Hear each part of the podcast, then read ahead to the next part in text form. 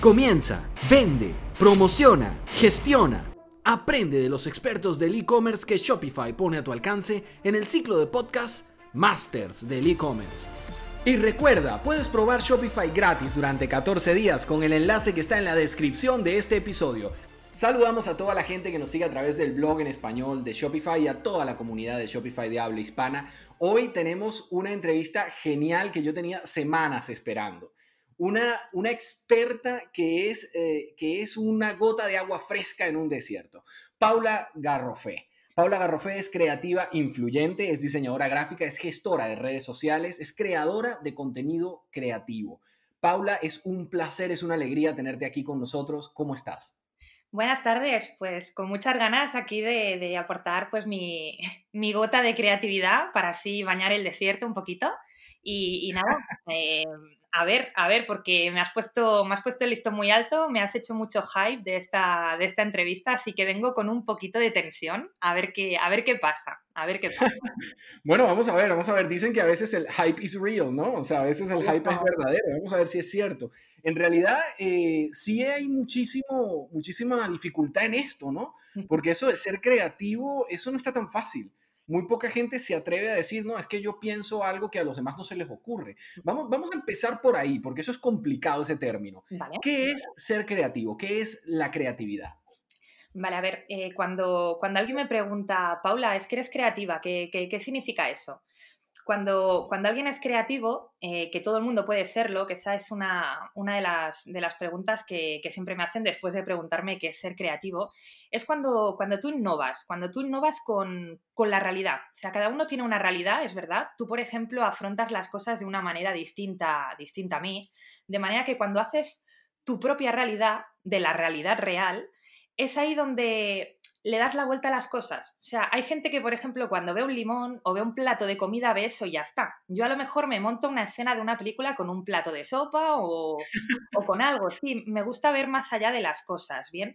¿Eso qué pasa? Puede traer muchos problemas y también te puede aportar muchas soluciones. Es, es como coger un camino distinto al camino lineal y real que se nos ha inculcado siempre, ¿bien? O sea, es una habilidad que, quieras o no, eh, todo el mundo tiene, ¿bien? Pero hay que desarrollar.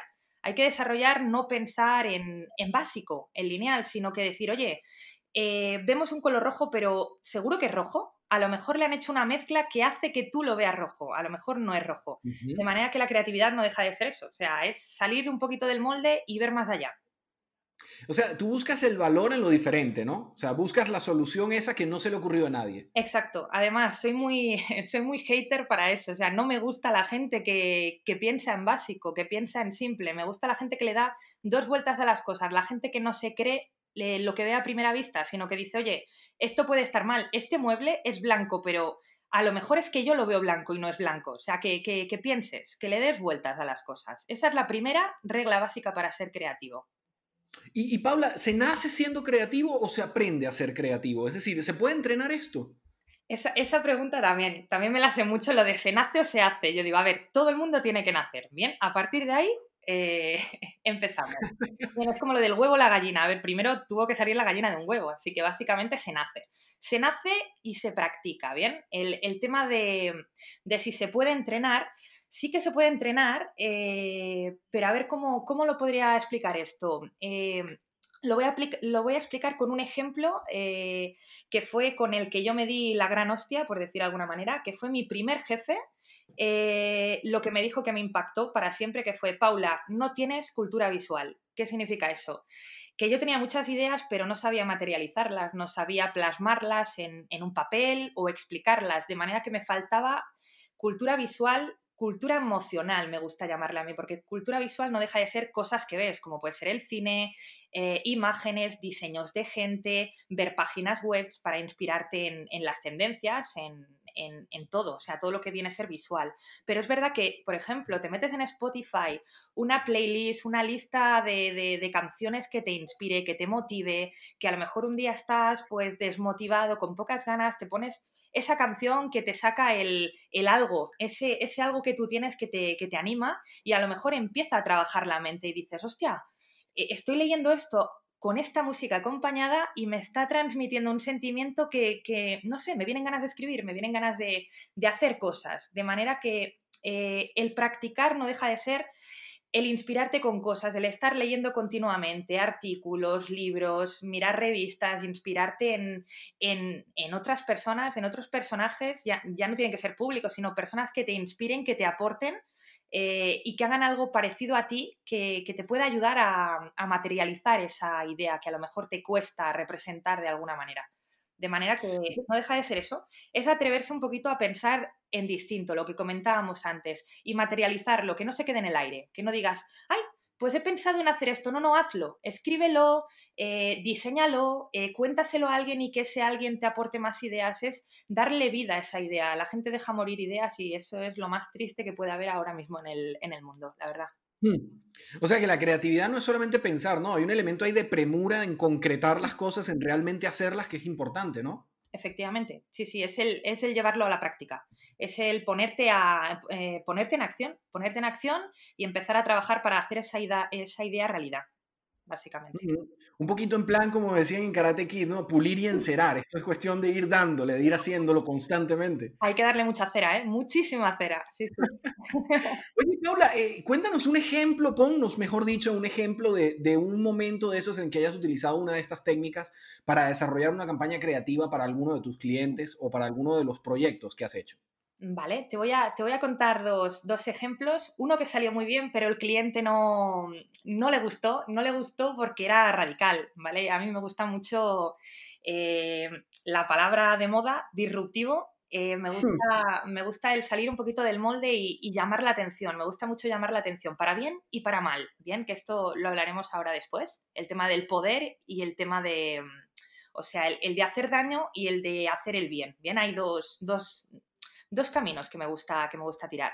Uno el, componente moral detrás de todo esto, ¿no? Ahí estamos, ¿eh? hay el de hacer, hacer el bien, el de, el de darle el beneficio bueno a la persona, pero de una manera, no con sarcasmo, pero haciendo evidente que ese bien, bien es muy, o sea, no ridiculizarlo, pero decir, oye, que sabemos que esto que te estoy vendiendo está bien, pero tú mismo sabes que tienes que trabajártelo. Eso es, por ejemplo, como el tema de las dietas. La gente vende milagros de que vas a perder 20 kilos en un mes y eso es mentira. De manera que si tú ridiculizas mucho eso, eh, lo haces de manera divertida, la gente yo creo que se va a dar cuenta, aún explicarlo de manera positiva. Y luego está la del hacer daño, que es la que me gusta hacer a mí, que es la de decirle al cliente la realidad. Oye, estás gordo, no pasa nada. O sea, no usemos eufemismos, no usemos lo de no usemos lo de eh, es una persona rechoncha. No, no, estás gordo, no pasa nada. Hay gente que... No maquillemos.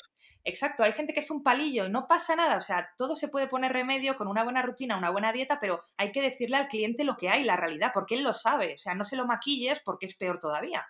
De manera que, poniendo los ejemplos de, de esas campañas, una campaña que hice fue comparar eh, un jamón, ¿vale? Eh, a mí se me da bien vender jamones, jamón ibérico, de manera que, porque he tenido muchos clientes de jamón, así que me ha tocado al final pensar un montón de campañas distintas para jamones. A lo que una campaña de jamón la comparé con los efectos que tiene la droga. Así que imagínate cómo acabó la, cosa. Puse que, podías, que, podías acabar adicto, que podía tener graves, graves efectos para la salud, puesto que al final tendrías en lista de deseos no mil jamones, sino un montón. De manera que, ¿qué pasa? Se disparó en redes, eso es verdad, tuvo, tuvo muy buena repercusión, pero el cliente... Se viralizó, como dicen. Exacto. no viralizó, no, no fue así, pero sí que realmente hubieron muchos pedidos pero ¿qué pasa? Que el cliente, tal vez, que eso es otro de los problemas que hablaremos a continuación, el tema de dañar la reputación en cierta manera por utilizar palabras, mm, no utilice la palabra droga, tampoco te lo digo, porque es verdad que en redes como Facebook, Instagram y demás te pueden penalizar por utilizar cierto lenguaje o ciertas, o ciertas imágenes que puedan ser un poquito que hieran la sensibilidad.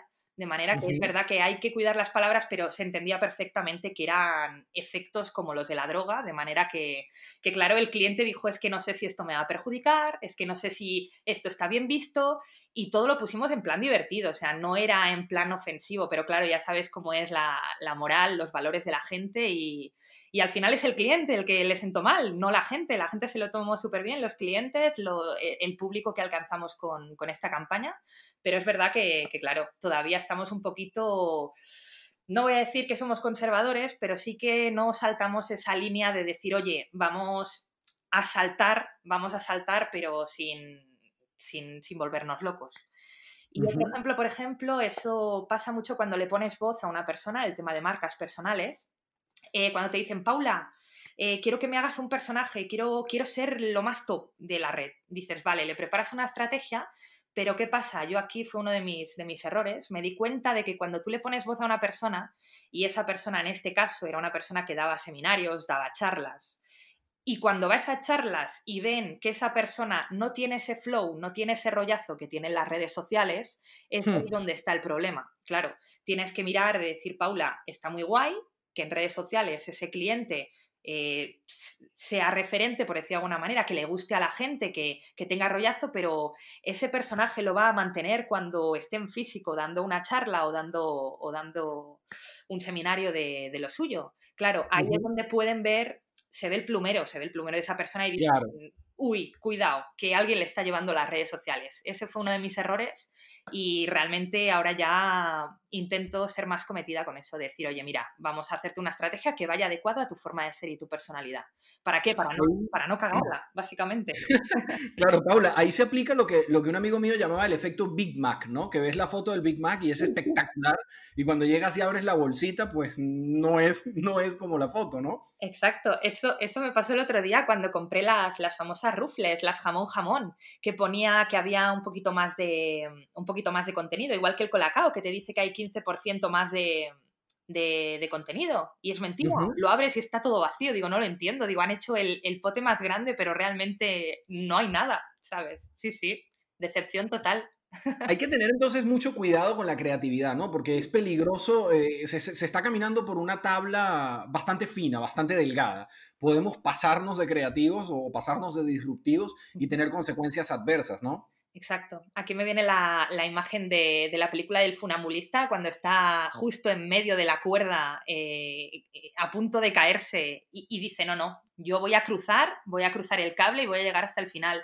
Es un poquito eso, es como decir, vale, la idea suena muy bien, tú haces un brainstorming, suena maravilloso, tus compañeros te animan. También te digo que hay mucho cabroncete que te dice, esto lo vas a petar, te vas a hacer viral, qué pasada, vas a flipar. Y, claro, tú, tú vas motivado, vas motivado, haces tus creatividades, tu campaña, se lo cuentas al cliente, el cliente dice, a mí me da igual, yo quiero vender, haz lo que quieras, Paula, motívate. ¿Qué pasa? Llega un punto que lo pones en práctica y cuando lo ves expuesto, lo ves en redes sociales, lo ves en, una landing que hemos puesto la creatividad, dices, guau, se me ha ido de las manos. Es que esto a lo mejor no salimos en titulares y todo. O sea, tienes que tirar, tienes que recular un poco y hacerlo un poquito más neutral porque da miedo. O sea, yo no duermo, no duermo, la verdad. Oye, eh, genial eso porque nos estás contando vivencias que tú has tenido, ¿no? Experiencias propias tuyas, que yo creo que es lo que más valor le da a un experto, que el experto realmente viva de, de lo que se supone que es su experticia.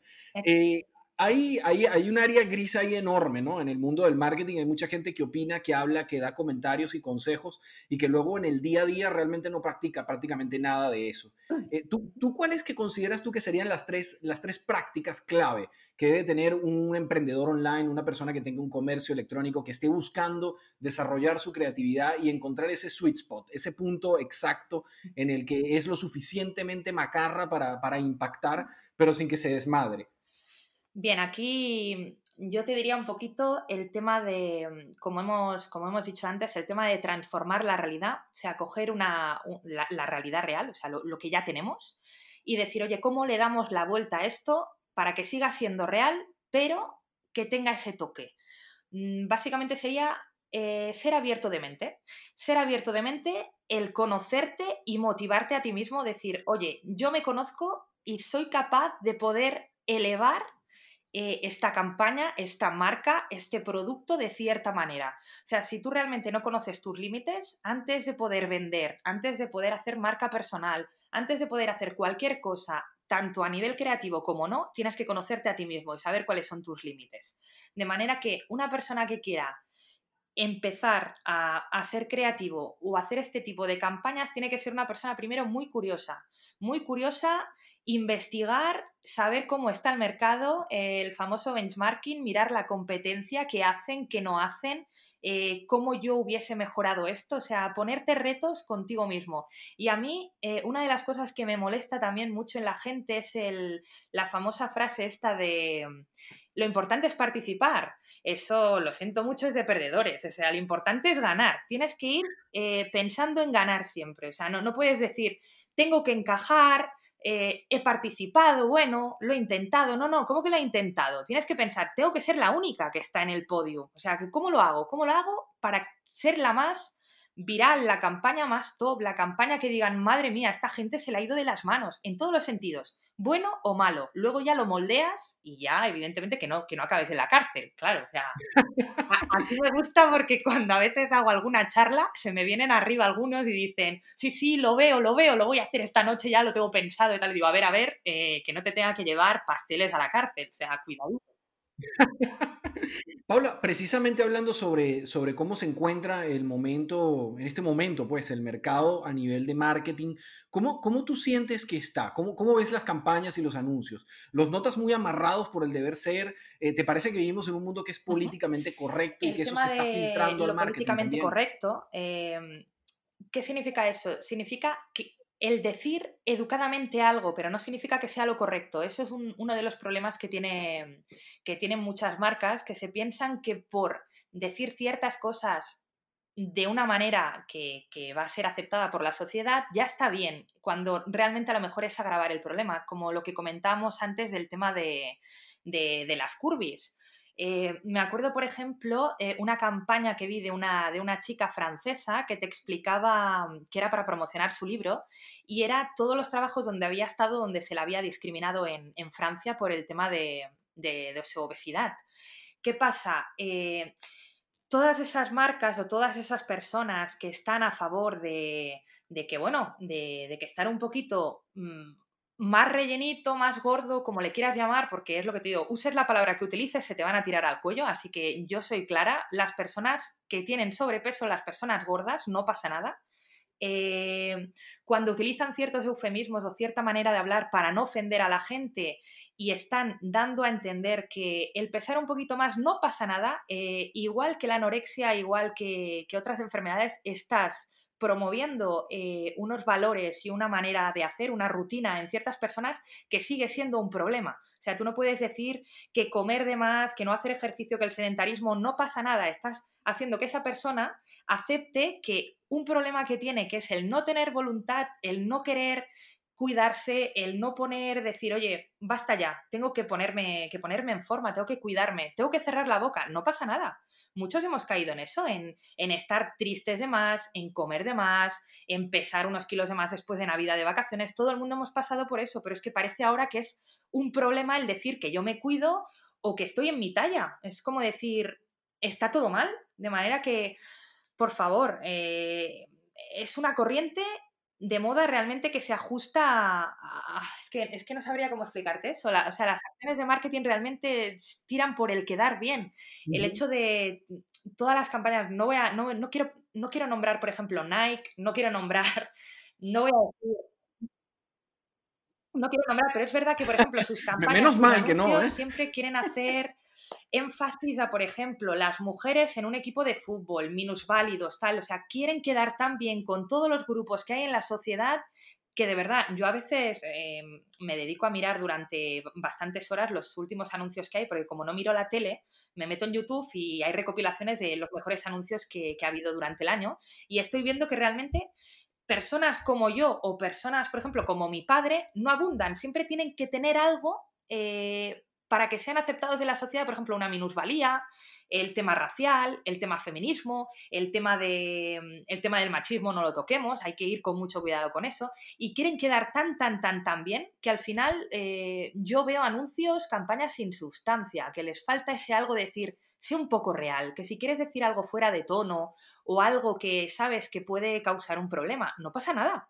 Dilo, no pasa nada. Sí, habrá gente que no le guste, pero no podemos quedar bien siempre delante de, de todos. Es que no puede ser. Y ahí es donde veo un poquito el fallo, que veo que la gente no se moja, que es un poco cobarde. Sí, empiezan como a repetirse, ¿no? Las campañas de marketing también empiezan como a convertirse en una especie de molde, donde se ve lo mismo en uno, en otro, en uno, en otro, no importa la marca o el producto. Eh, eh, ¿Qué, crees tú o, cómo, cómo ves tú el futuro inmediato del marketing para los e-commerce?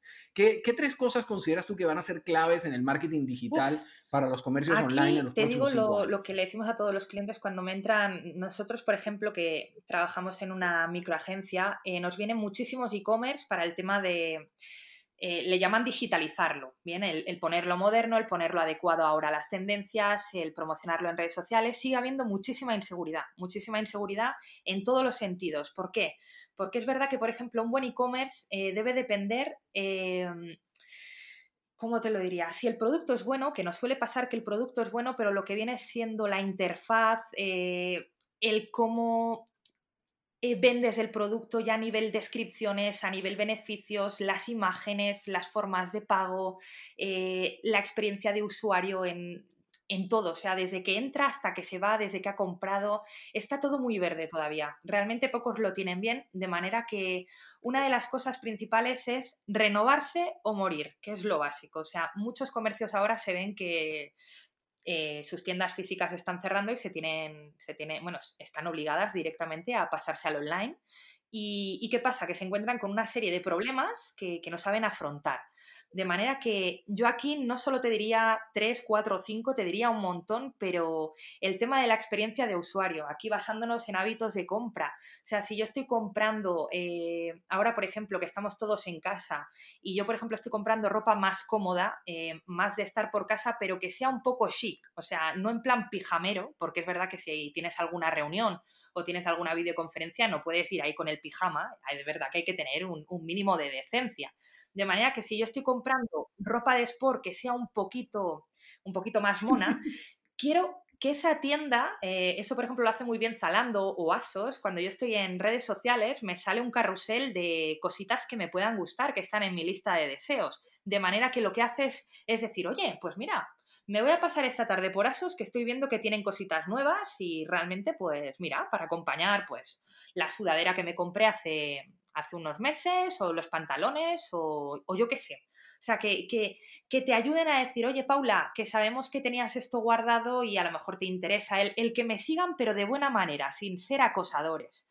El tema de los nuevos canales, experiencias de ventas, el tema de cómo venderlo, por ejemplo, el tema del TikTok, eh, es verdad que, que sigue en auge, o sea, ahora también con el tema de Instagram, el tema de Reels, eh, la gente está poniendo las pilas a, a, nivel, las famosas influencers enseñando la ropa y demás. Es verdad que se pueden hacer muchos showrooms por ahí de, de ropa, de nuevas colecciones que van a llegar. Eso lo hizo, no sé si me voy a equivocar con esto, pero creo que fue Michael Kors. Hizo un showroom, eh, un pre-showroom de las tendencias que iban a lanzar para otoño-invierno. En...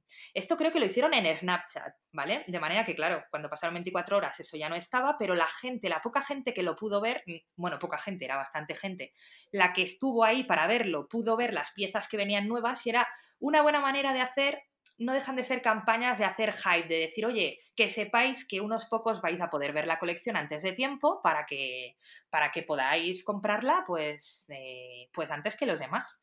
El tema de los probadores virtuales, eh, si decimos que hay inseguridad, démosle seguridad al, al cliente. ¿Cómo? Con todo lo que le aporte eh, esa tranquilidad de decir, oye, estoy comprando algo que sé que le va a ir bien a mi cuerpo, que le va a ir bien eh, a mis ojos. Por ejemplo, el tema de, de, hacer pruebas de gafas, o sea, que con realidad aumentada, con, con realidad virtual, los probadores virtuales que te comento, tú te puedes probar ahora las gafas, los complementos. El otro día estuve probando, ahora no me digas dónde fue, pero peinados. Era una era como una peluquería online que tenían que tú te hacías una foto y tú, podías probarte el peinado antes de, pedir hora para que así ya supiesen qué peinado querías más o menos. O sea, todo eso es lo que te digo. Yo voy allí, eh, la peluquera te dice, ¿qué quieres? A mí ya me mete presión porque digo, madre mía, eh, tengo que ir a la idea te da cuatro catálogos que dices, madre mía, catálogos vintage, que digo, pero ¿quién va con los Pixies o con el Bob Lounge este? O sea, son peinados súper vintage que digo, madre mía, yo quiero algo más moderno. No, bueno, más o menos para que me digas qué corte y tal. A mí no me da seguridad. A lo que siempre hago, saco el móvil y le enseño una foto de algún famoso o de alguien de decir, oye, pues mira, quiero el peinado de Jennifer Aniston, a ver si así nos aclaramos todos. Ya sé que no me parezco, pero bueno, el flequillo lo quiero igual. Bien. Después el tema de, bueno, el tema de la inteligencia artificial también, supongo que eso a la larga tiene que irse incorporando de alguna manera, igual que los métodos de pago, esperemos que el tema de las monedas virtuales aparezca de alguna manera. ¿Qué más? El tema de los drones. Eh, eso llevo ya años, eh, bueno, años no, pero sí el tema de Amazon y los famosos drones, que yo no sé cuándo van a sacar eso, pero yo tengo unas ganas de que venga un dron a casa y que me traiga un paquete que pese poco, claro, porque tampoco me imagino que me lleven un, un microondas, un dron, porque madre mía, eso, eso tengo que hacer un vídeo porque se hace viral. Explicándolo a mi manera, en plan storytelling, bueno, se hace viral, eso seguro, vamos.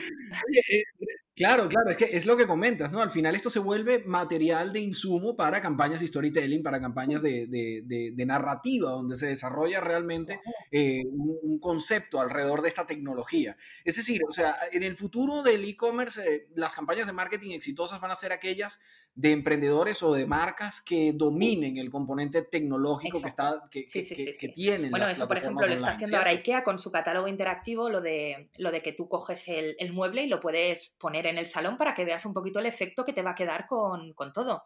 Pero ahora, por ejemplo, una de las cosas que, que, quiero hacer es pintar el salón, lo quería pintar de azul y me metí en Amazon en, no me acuerdo si se llamaba Bruguer, la marca, que te deja hacer una foto del salón, te deja, te deja subirla para que te, te, lo pinta automáticamente para que veas el efecto que va a tener en tu casa. Es una manera de que, ya que no estoy viendo la pintura, ya que no sé lo que me va a llegar, el color exacto, porque es verdad que varían los colores según la textura donde la vayas a poner, eh, para que te hagas una idea clara del color que va a ser exactamente y cómo va a quedar tu, salón. Es una manera de, que yo me quede tranquila, me da confianza y es una manera atractiva de, de venderte el producto. Claro que sí, sí, sí. Genial. Paula, hemos, hemos aprendido un montón de cosas en este ratito que llevamos juntos. Ya sabemos que disruptivo eh, puede tener impacto positivo o negativo, pero que en cualquier caso siempre va a ser algo que va a atrapar la atención de la gente.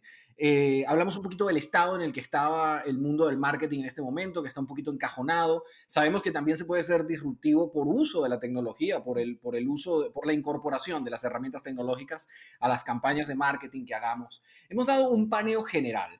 Pero antes de despedirnos, queremos meterte en un compromiso. Queremos que le des un consejo a un emprendedor que te esté escuchando en este momento y que busque impactar a su audiencia objetivo.